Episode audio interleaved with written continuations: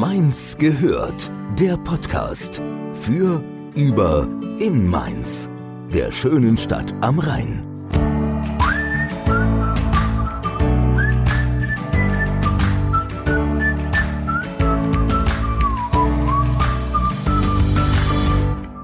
So, wie man eventuell hört, sind wir heute nicht in unserem kleinen Aufnahmestübchen. Nein, wir sind unterwegs und zwar in der Mainzer Neustadt.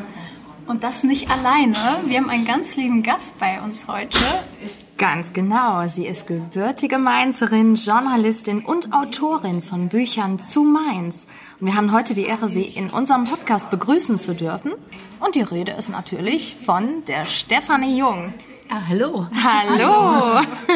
Schön, dass du heute bei uns bist, dass wir ein bisschen Zeit zusammen verbringen. Ja, sehr gerne. Ja. Freue mich. Wir sind hier im Krokodil in der Mainzer Neustadt. Und ähm, warum? Das haben wir auch dir zu verdanken. Du hast uns quasi hierher bestellt, mhm. weil es ist ein Glücksort. Genau.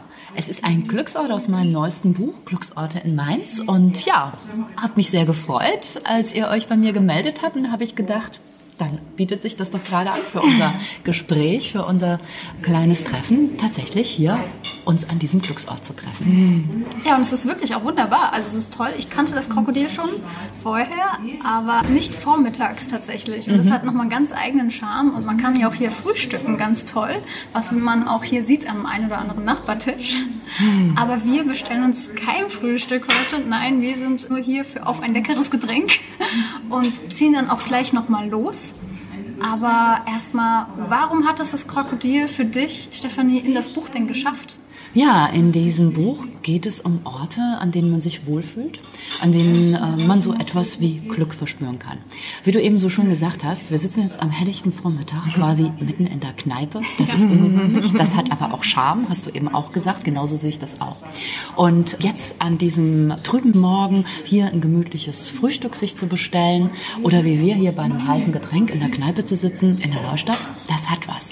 Und im Sommer hat es nochmal was ganz Besonderes. Dann stehen nämlich hier auf diesem wunderschönen Sommeringplatz auf der anderen Straßenseite Tische und Bänke, die Sonnenschirme sind aufgespannt und dann hat es nochmal eine ganz andere Qualität. Aber das eine wie das andere ist schön und ich kann mich hier wohlfühlen, ich kann mich hier entspannen und ja, verspüre so etwas wie Glücksmomente, wenn ich mich hier mit netten Menschen wie mit euch treffe.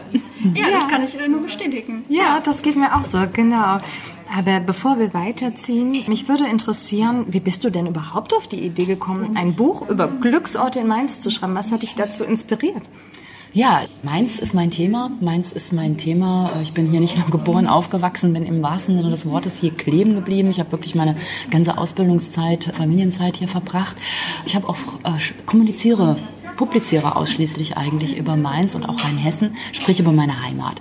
Und wenn man so viel äh, schreibt, wenn man so viel unterwegs ist, mit so viel mit Menschen spricht, aber auch hier seinen Alltag lebt, dann merkt man schon, wie die, wie die äh, Stadt sich verändert, wie die Welt um einen herum in Bewegung ist. Und man ist doch, oder mir persönlich geht es so immer auch wieder mal auf der Suche nach Ruheorten, nach Wohlfühlorten, nach Orten, an denen ich gezielt mal wieder aufladen kann, äh, mich entspannen kann. Ja. Und ich merke auf dem Weg durch die Stadt, es gibt diese Orte, sie fallen mir zu, es sind einfach gewisse Bilder, gewisse Momente, die einen Ort für mich zu einem ganz besonderen Ort machen. Und ja, irgendwann lag die Idee nah, das auch mal zu bündeln, das mal zusammenzufassen. Und ja, daraus sind die Glücksorte entstanden. Wow, sehr schön. Das hat ja auch viel mit Achtsamkeit zu tun, dass dir diese Orte zugefallen sind. Weißt du? Ja, das heißt, du bist ja. sehr bewusst mit offenen Augen oder nicht bist du, sondern gehst du immer wieder wahrscheinlich. Genau, das ist sicher auch der berufliche Hintergrund, ja. dass ich mit offenen Augen durch die Welt gehe, sage mhm. ich mal, durch meine Heimat gehe, mhm. weil ich natürlich auch immer wieder inspiriert bin, einfach auf der Suche nach Themen. Aber es ist tatsächlich so, ähm, dass ich gerne die Details im Blick habe und auch das Schöne im Detail versuche zu entdecken. Ja, weil ja. du bist beruflich Autorin, aber genau. auch Journalistin. Genau, und auch Stadtführerin. Also und seit drei Jahren biete ich eben auch die Best of Mainz Stadttouren an. Und das ist entstanden ja auch wiederum durch deine Bücher. Ich glaube, du hast insgesamt neun Bücher schon. Das ist jetzt Nummer zehn. Die und das ist das, das zehnte. genau. Stimmt, wow. genau. Ja. Und darunter auch Best of Minds. Genau. Das ist ja auch ein Sta Das ist mein vorletztes Buch. Mhm. Da geht es tatsächlich auch schon in erster Linie um das Thema Genuss. Um das Thema aber tatsächlich eher gastronomischer Natur. Mhm. Wo kann ich mich, wo kann ich mich wohlfühlen? Was ist eine gute Idee zum Ausgehen? Ähm, wenn die Freunde kommen, wenn die Familie mich vielleicht besuchen kommt, wo finde ich gute Adressen? Das ist schon mal so ein Ansatz gewesen. Und parallel zu diesem Buch habe ich eben die Website Best of Minds entwickelt. Mhm. Und vor drei Jahren kam die Idee, doch einfach die Leute mal vielleicht persönlich zu den Orten zu führen, die ich in meinen Büchern beschreibe, die ich in meinen Büchern auch empfehle. Mhm. Ja, und so ist die Best of Minds Webseite entstanden und unter diesem Dach dann eben auch die Best of Minds Stadtführungen ja. vor drei Jahren. Aber ich glaube, es sind ja nicht nur Stadtführungen, wie man sie sonst kennt. Die, mhm. Es sind ja besondere Führungen. Was macht deine Führungen so besonders? Ja, es sind Stadtführungen, die sich in ausschließlicher Linie in ausschließlicher Richtung eigentlich auf jenseits der üblichen Pfade bewegen. Mhm. Und ich hab, achte auf überschaubare Gruppengrößen, so dass man den Einzelnen im Blick hat, dass ich meine Teilnehmer sehe, dass ich sie kenne, dass sie mich wahrnehmen, dass sie mich verstehen. Das ist mir ganz wichtig. Und dass wir die Zeit haben, Entdeckungen zu machen. Also nicht, dass ich jetzt irgendwelche Spots ansteuere und wir die quasi abarbeiten mhm. auf einer Tour, sondern dass wir uns auch Plätze, Orte anschauen, die es nicht unbedingt in einen Stadtführer aller Bädeger schaffen würden, aber die gleichwohl, finde ich, in ganz, ganz wichtigen oder einfach interessanten, spannenden Bezug mhm. zu unserer Stadt stehen. Das ist mir ganz wichtig, so dass sich quasi der einzelne Teilnehmer auch als Entdecker fühlt. Kannst du uns ein, zwei Orte verraten, wo du die Leute hinführst und weißt, in anderen Stadtführungen gibt es die da nicht zu sehen? Ja, ich sag mal ein Beispiel ganz spontan. Zum Beispiel, ich bin als Mädchen in die Maria-Wald-Schule gegangen, auf den Ballplatz und auf der habe ich schon damals zwar diesen Stein in der Ecke liegen sehen, aber habe mir nie was dabei gedacht. Da steht, es liegt so ein, so ein, so ein, so ein Brocken, genau, ein Steinbrocken. Gibt es auch eine kleine bronzene Tafel. Habe ich mir nie drüber Gedanken gemacht. Und als ich damals die 111 Orte in Mainz, die man gesehen haben muss, geschrieben habe, ist mir dieser Stein wieder in den Blick gekommen. Ich habe das genauer recherchiert und habe festgestellt, das ist ein ganz, ganz wichtiger Zusammenhang zu unserer Zeit als Festungsstadt. Mainz war über 300 so. Jahre Festungsstadt ja. gibt, weil das nämlich das einzige übrig ist, was von der Pulverturmexplosion um 1869 übrig geblieben ist. Der Pulverturm befand sich quasi vor der Festungsmauer, vor dem Gautor mhm. und ist ist quasi von dort oben hinunter in die Stadt geflogen. Ah. Auf den Ballplatz. Und seitdem liegt er da. Und ja, ein paar Meter weiter ist er hingefallen. Dort hat man ihn, äh, äh, dort hat man ihn positioniert. Mhm. Aber das ist zum Beispiel äh, einer der 111 Orte, die man gesehen haben muss. Ja. Eine skurrile Geschichte hinten dran. Selbst Kaiserin Sissi hat für die Mainzer Opfer, äh, die es damals im Rahmen dieser Explosion gab, gespendet. Es gibt eine ganz spannende, skurrile Geschichte dazu. Und das ist ein Stein an den Generationen von Schülern vorbei. Hunderte von Menschen täglich. Ja. Und er gerät nicht in den Fokus. Er ist ja auch nicht besonders schick, nicht besonders ansehnlich. Aber ich finde die Historie spannend. Und das ist zum Beispiel etwas, auf das ich bei meinen Stadtführungen hinweise. Ja, ist dann quasi klar kleiner Dinge, aber ganz schön oho. Genau, sozusagen. genau, genau, genau. Das ist so der Gedanke, ja? ja. So als ein Beispiel. Super. Okay. Ich würde sagen, wir trinken aus und dann äh, ziehen wir auch mal los, oder? Aber gerne. Sind jetzt unterwegs, es läuft. wir laufen auch und sind unterwegs zum nächsten Glücksort mit der Stefanie. Warum eigentlich die Neustadt? Ja, die Neustadt ist ein wichtiger Teil von Mainz. Die Neustadt hat viele, viele spannende Ecken und Winkel, in denen man auch insbesondere das Glück spüren kann. Und wir sind ja jetzt gerade, gehen wir über den Sommeringplatz auf dem Weg eben zu einem Glücksort, den ich euch jetzt zeige, der in einem Hinterhof liegt. Und gerade das finde ich so spannend an der Neustadt. Das sind nicht so die kulturellen Highlights, die sich hier einem wie in der Altstadt Stadt fast förmlich aufdrängen, sondern hier braucht man wirklich den guten Blick. Das ist ein herausfordernder Stadtteil, um die eine oder andere schöne Ecke zu entdecken. Aber wenn wir jetzt gleich hier durch diesen Hauseingang gehen, in diese Hofeinfahrt hinunter, dann hoffe ich, ihr habt denselben Überraschungseffekt, den ich damals hatte. Oh, da sind wir gespannt. Ich bin gespannt. ja, ich auch. Vor allem, das sind ja hier gerade Straßen und Wege, die man doch täglich hin und wieder mal durchläuft hier als Mainzer.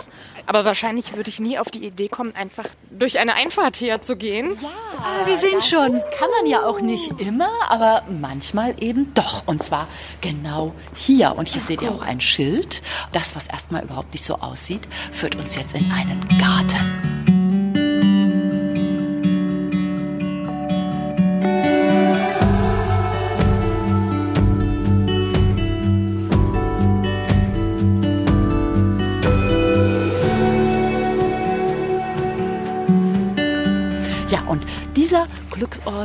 Ähm, hier im Hinterhof in der Forsterstraße, der ist für mich definitiv ein Glücksort. Da ist es jetzt hier noch nicht ganz so grün. Es blüht noch nicht so viel wie zu der Zeit, als ich die Aufnahme fürs Buch gemacht habe. Aber ihr seht, hier ist schon was am Entstehen, hier ist schon was am Wachsen. Und hier kann man sich aufhalten, hier kann man sich ausruhen, hier kann man schnuppern. Und ja, hier kann man auch toll mit Leuten ins Gespräch kommen, die diesen Hinterhof eben gestalten und in Sachen Urban Gardening hier eben aktiv sind und sich hier vernetzt haben. Und das finde ich nicht nur ein super, super spannendes, schönes Projekt, ich finde es einfach einen glücklich machenden Ort. Ja. Vor allem in dem Kontrast, weil wir sind ja hier auch umzingelt von großen Wohnhäusern. Genau. Und mittendrin ist es hier wirklich grün. Hier sind Beete, Urban Gardening, das war das Stichwort. Genau. Und ja, man sieht schon, hier wird wahrscheinlich Salat angepflanzt, Gemüse, diverses. Kräuterhochbeete da hinten. Da, Kräuterhochbeete, ich Toll. ja, das ist schon Genau, hier gibt's einen kleinen Tipi, der ist schon vorbereitet, damit sich hier vielleicht später die, die Bohnen äh, hier entlang ranken können, in die Höhe ranken können. Da hinten hat man ein kleines Gebiet abgegrenzt, wo etwas ganz ungestört wachsen kann. Ja, das ist ein Rückzugsort, nicht nur für Menschen, auch sicher für die heimische Tierwelt. Guckt mal, den habe ich letztes Jahr noch nicht gesehen, der ist jetzt wohl ganz neu, dieser Fledermauskasten, ja, Ah, ähm, der ja. da hängt. Und jetzt sind die Bäume noch nicht an den Blättern, wie ihr eben auch gesagt habt. Dieser Garten ist umgeben von der Neustadtbebauung. Wenn das hier alles grün ist, sieht man das gar nicht mehr. Dann ist es hier ganz, ganz grün, ruhig, schattig. Aber das ist auch gleichzeitig natürlich das Glück des Gärtners, weil hier so ein Kleinklima entsteht. Ne? Das ist ein so, geschützter Raum, äh, wenig Wind, ein bisschen wärmer als außerhalb dieser Mauern. Tut natürlich auch dem gut, was hier so wächst. ja wirklich fantastisch. Ja, da Ja. werde ich auf jeden Fall in ein paar Wochen nochmal vorbeischauen. Dann Ich auch, wird, im Sommer, wird es ja. schon deutlich grüner sein. Da bin ich gespannt. Also super schön. Ja, also Glücksort Nummer 11, der Neustadtgarten. Gartenfeld. Nummer 11, wie sollte es anders sein in Mainz? genau. Super.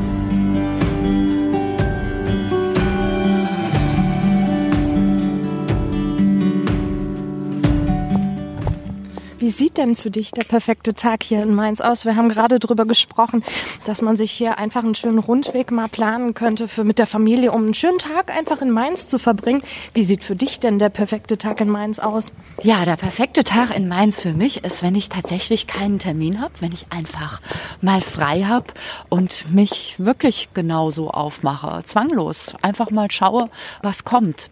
Tatsächlich auch meine persönlichen Wohlfühlorte aufsuche und die Seele baumeln lasse. Das ist für mich ein, Ver, das ist für mich ein ja, glücklich machender, guter Tag in Mainz. Ich kann das gar nicht sagen, dass es der Spaziergang am Rhein sein muss, dass es der Weg durch die Altstadt sein muss, dass es das Essen da ist. Das, was ich eigentlich versuche in dem Buch zu vermitteln, das habe ich auch eigentlich für mich übernommen. Auch einfach mal Dinge auf sich zukommen zu lassen. Und auch einfach wirken zu lassen und die Gedanken vielleicht einfach mal schweifen lassen. Genau. Und nicht immer mit dem Kopf, quasi mit dem das ist, so, Tunnelblick. das ist so die Idee, das ist so der Gedanke, ja, ganz genau.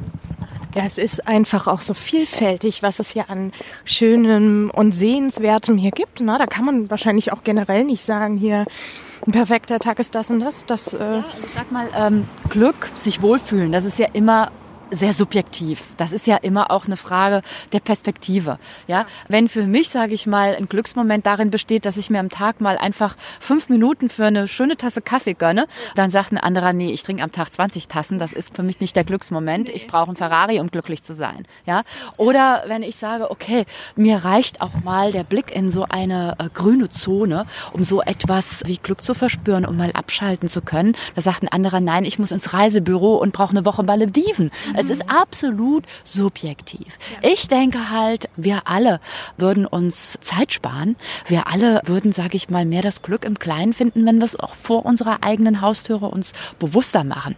Das ist so einfach so ein bisschen die Idee. Und das ist das, was ich für mich so nach und nach auch bewusst in letzter Zeit übernommen habe, weil ich einfach gemerkt habe, ich habe gar nicht die Zeit für lange Auszeiten und kann mir die so selten nehmen. Also muss ich einfach schauen, wo finde ich im Alltag Möglichkeiten, Wohlfühlmomente mir zu erschließen.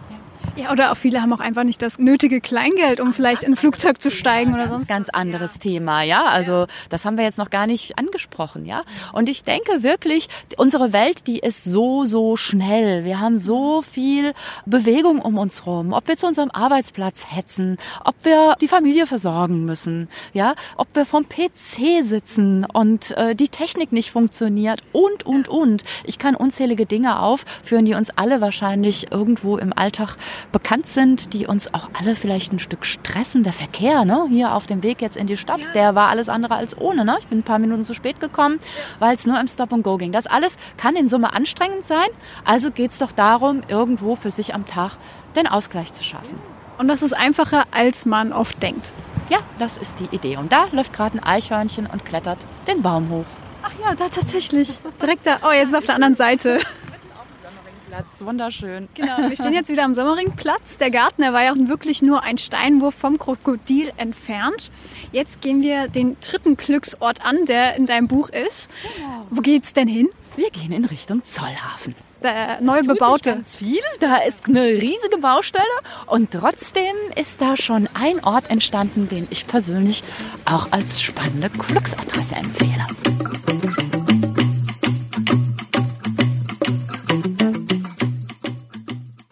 Ist ja generell in Mainz ein ganz großes Thema, weil es, glaube ich, die, der Stadtteil ist, wo sich am meisten in den letzten Jahren was gemacht hat. Und dazu führst du ja auch extra Stadtführungen in der neuen Stadt. Ja, tatsächlich. Eigentlich von Anfang an habe ich diese Stadtführungen aus der Neustadt heraus, aber in der Neustadt auch selbst angeboten und ähm, die Neustadt ist es wirklich wert, im Rahmen dieser Touren ein Alleinstellungsmerkmal nochmal zu behalten. Da gibt es zum Beispiel die Tour Die Mainzer Neustadt von historisch bis hip. Da geht es mal darum, wie ist die Neustadt denn überhaupt entstanden? Ah, wieso haben wir denn die Neustadt? Die Grenze ist offiziell zwischen Alt und Neustadt auf der Kaiserstraße aber auf was für einen geschichtlichen Hintergrund geht sie zurück und vor allen Dingen, welche Entwicklung hat sie im Laufe der Jahrzehnte genommen und wer ist überhaupt der Begründer der Mainzer Neustadt? Eduard Kreisig ist eine spannende Figur, die uns da zwei Stunden begleitet und ich finde ihn extrem spannend, auch dahingehend, dass er eben bis, sei, bis heute zum heutigen Tag seine Spuren in der Neustadt, aber auch darüber hinaus in der Altstadt hinterlassen hat und wir von vielen seiner Ideen bis zum heutigen Tag profitieren. Und wenn wir diese Neustadt-Tour veranstalten, geht es also richtig tief rein auch. Ja? Also wir starten am Mainzer Hauptbahnhof, der hier nun auch schon zur Neustadt gehört und gehen dann richtig tief bis zum Goetheplatz und schauen uns nicht nur kulturelle Highlights wie die Synagoge an, sondern eben auch wieder diese ganz besonderen Ecken und Winkel, die mit der Entstehungszeit auch der Neustadt zu tun haben, lassen aber auch, so wie wir das jetzt genauso tun, nicht den Zollhafen aus, weder mit seiner Historie noch mit seiner aktuellen Entwicklung. Also es ist wirklich so, so eine Verbindung zwischen Geschichte, Kultur, aber auch eben der Gegenwart. Und das ist mir auch immer eigentlich auf allen Touren wichtig, auch immer die Gegenwart aufzuzeigen, spannende Adressen, die auf dem Weg liegen, zu zeigen oder so besondere Ecken und Winkel, wie wir jetzt gerade wieder einen hier am Zollhafen ansteuern. Genau, wir sind quasi gleich schon direkt da. Aber nochmal auf die Ideen zurückzukommen die du gerade angesprochen hast, von dem Begründer der Neustadt. Was ist denn die eine oder andere Idee, von der wir heute noch profitieren? Kannst du uns das verraten? Ja, natürlich. Das ist zum Beispiel etwas, das ist den meisten Mainzern gar nicht so bewusst, dass wir heute so ganz entspannt am Rheinufer entlang spazieren können. Und das ist nicht selbstverständlich, denn da gab es mal einen Bahnhof, den Ludwigsbahnhof. Und als Eduard Kreisig zum Stadtbaumeister berufen wurde und den Auftrag erhielt, die Neustadt zu planen, da hat er sich die Situation angeschaut und hat gesagt, hey, ihr Mainzer, da kriegt ihr aber ein richtiges Problem. Einerseits äh, habt ihr die Stadt auf ewig vom Fluss abgeschnitten, wenn ihr hier den Bahnhof in der Rheinstraße, in der Rheinallee, wo sich der Ludwigsbahnhof befunden hat, belast. Andererseits wird sich die Bahn auch nie wirklich entwickeln können. Warum legen wir den nicht gerade auf die andere Seite der Stadt? Das hört sich ja so banal an, dieser Gedankengang, aber ähm, tatsächlich hat er damit auch die Politik überzeugen können. Den Bahnhof zu verlegen war insofern gar nicht so einfach, weil man ja mal eben die Gleise um die Stadt herumlegen musste und dazwischen lag ein Berg liegt da bis zum heutigen Tag, der Jakobsberg, auf dem ja. sich die Zitadelle mhm. befindet. Und ja, diese Tunnel, die mussten erstmal geschaffen werden, die Gleise dort durchverlegt werden und eben der Bahnhof parallel gebaut werden. Und das haben wir zum Beispiel Eduard Kreisig zu verdanken. Ein Beispiel ist das. Ach, spannend. So viel gelernt. Ich wollte gerade sagen, wieder was ganz Neues gelernt. Das äh, war mir überhaupt nicht bekannt. Auch so ein richtiges, äh, ja, Klugscheißerwissen. Danke. Da, Danke. Ja, nein, da, ich musste gerade an unseren OB denken, weil der steht ja auch sehr auf Klugscheißerwissen, hat uns verraten. Und äh, ja, das ist natürlich sehr positiv jetzt gemeint. Aber das, ja klar, das muss ja irgendwer, musste ja mal die, die Idee gehabt haben. Ne? Das Ja, ist ja ganz genau. Ja. Und Eduard Kreisig, der hat also zum Beispiel hier den Zollhafen, wo wir jetzt hier angekommen sind, entwickelt. Ähm, der war ganz, ganz dringend notwendig, weil während der Festungszeit eben überhaupt keine Entwicklungsmöglichkeit in wirtschaftlicher oder industrieller Hinsicht in der Stadt möglich war. Und was Kreisig so faszinierend auch macht, ist, dass er eben nicht nur Ingenieur war, sondern eben auch Architekt. Er hat also alle äh, Kenntnisse dieser beiden Berufsbilder in sich vereint. Der hatte Erfahrungen in der Architektur genauso wie im Tiefbau, wie im Straßenbau, wie im Brückenbau. Und so haben eben zum Beispiel auch quasi alle Gebäude, die bis hier zum Zweiten Weltkrieg noch gestanden haben, gingen auf ihn zurück. Ja, und die gesamte Struktur des Zollhafens. Das Einzige, was jetzt noch hier übrig ist, ist hier das Weinlagergebäude und das Maschinen- und Kesselhaus, in dem seit 2008 sich die Kunsthalle befindet.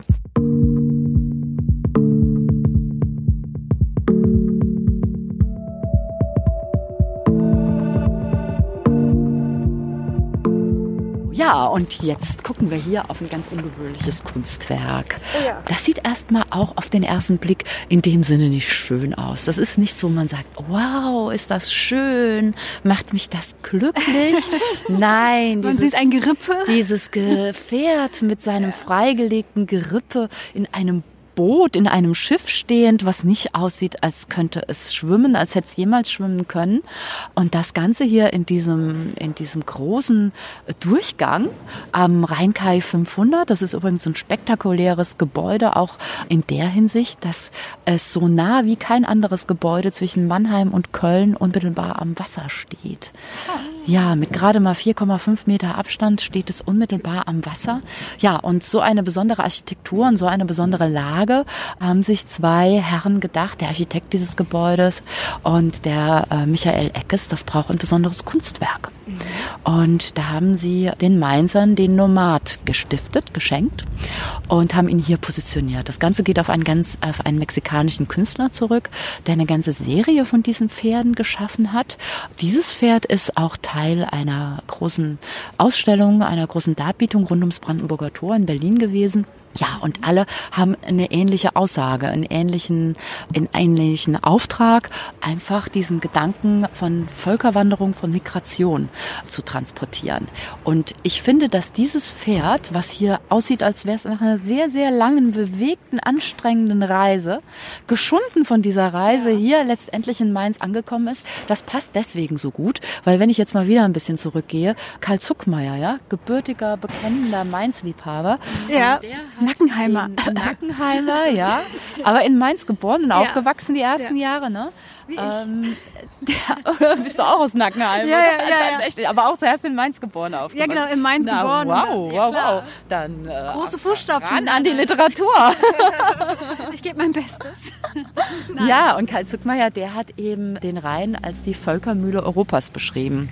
Der hat den Rhein eben als absoluten Durchzugsort, als Durchwanderungsweg beschrieben und eben auch Mainz quasi, Mainz und Rheinhessen eben als an diesem Fluss liegend, ja, als bunt gemischte, bunt gemischter Ort, bunt gemischte Region, in dem sich eben die Völker der Welt treffen, vereinigen, durchziehen. Und das hat er schon vor, vor über 100 Jahren so geschildert. Und letztendlich ist es ja heute wahrer denn nie, ja, dass durch eben Migration, durch Einwanderung, Deutschland ist Einwanderungsland geworden, wir so bunt sind, ja, unsere Stadt so bunt geworden ist. Und wenn ich mich jetzt hier auf die Treppe setze vor dem Nomad und lasse ihn hinter mir und schaue hier raus auf den Fluss, auf die bewegten Wellen, auf die Wolken in Richtung Taunus, ja, dann kann ich schon auch ins Denken kommen, da kann ich ins Träumen kommen.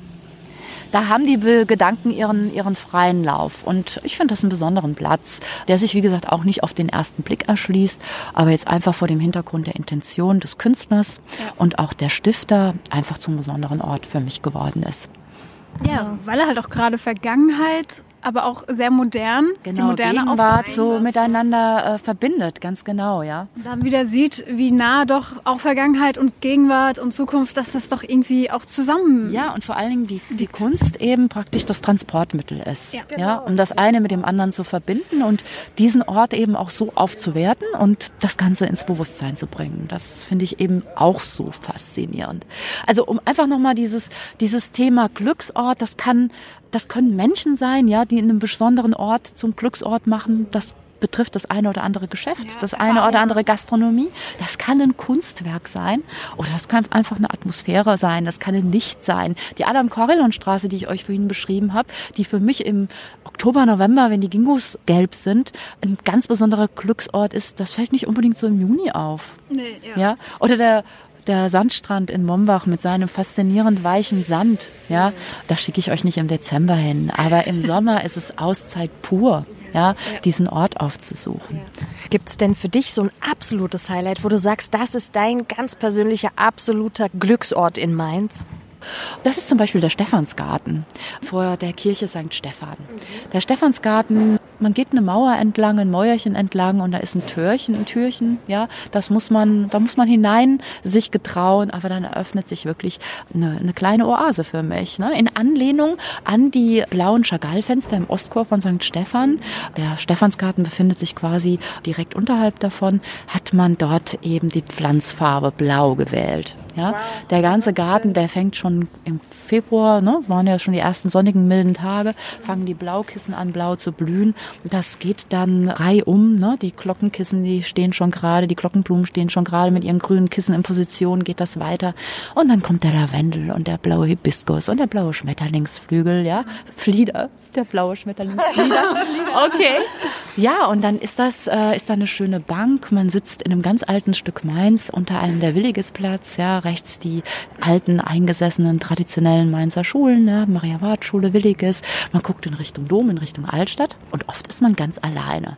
Und das ist für mich ein Ort, auch der so mitten in der Stadt liegt und der so ruhig ist und in dem ich mich sehr wohlfühle und in dem ich auch zum Beispiel gerade mal, wenn ich mal eine, eine halbe Stunde zwischen zwei Stadttouren habe, ja, und mal ein bisschen zur Ruhe kommen will, wo ich mal durchatmen kann. Das ist zum Beispiel so ein ganz persönlicher Glücksort für mich.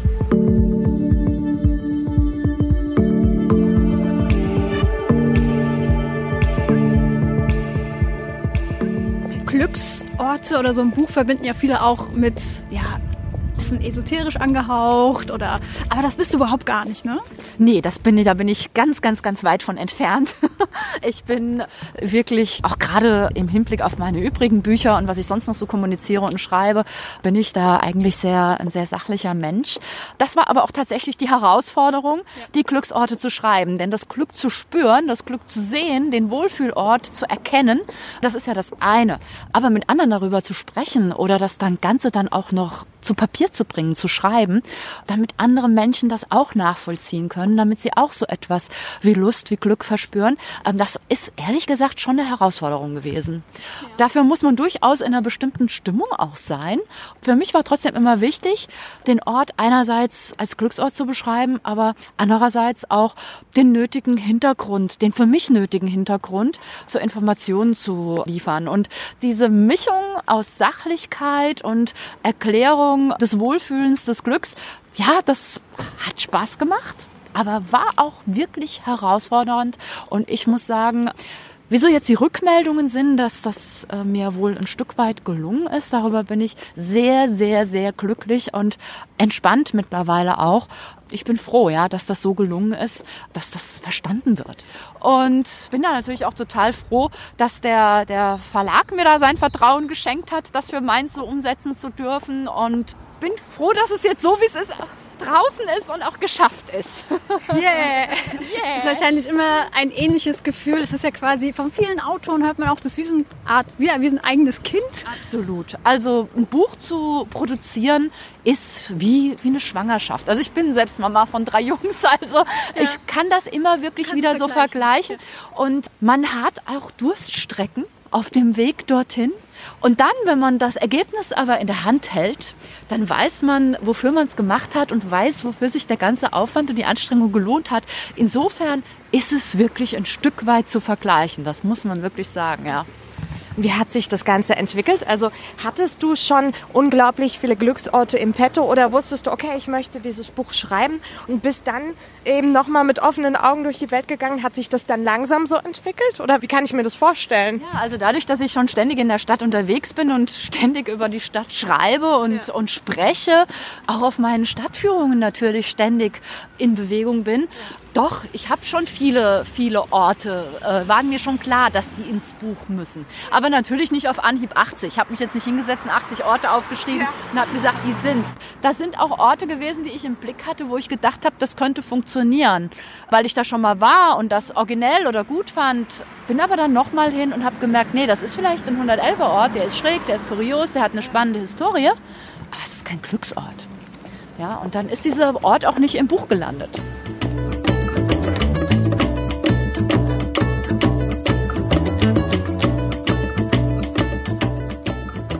Wir sind wieder am Krokodil angekommen. Genau, Unsere kleine Mini-Stadtführung. Ich meine, der eine oder andere hat sich jetzt vielleicht im Kopf, ist gedanklich mitgelaufen oder ist vielleicht sogar selbst gerade unterwegs und kann sich das vielleicht auch nochmal dann anhören, wenn er unterwegs ist und einfach mit diese kleinen Stationen ablaufen.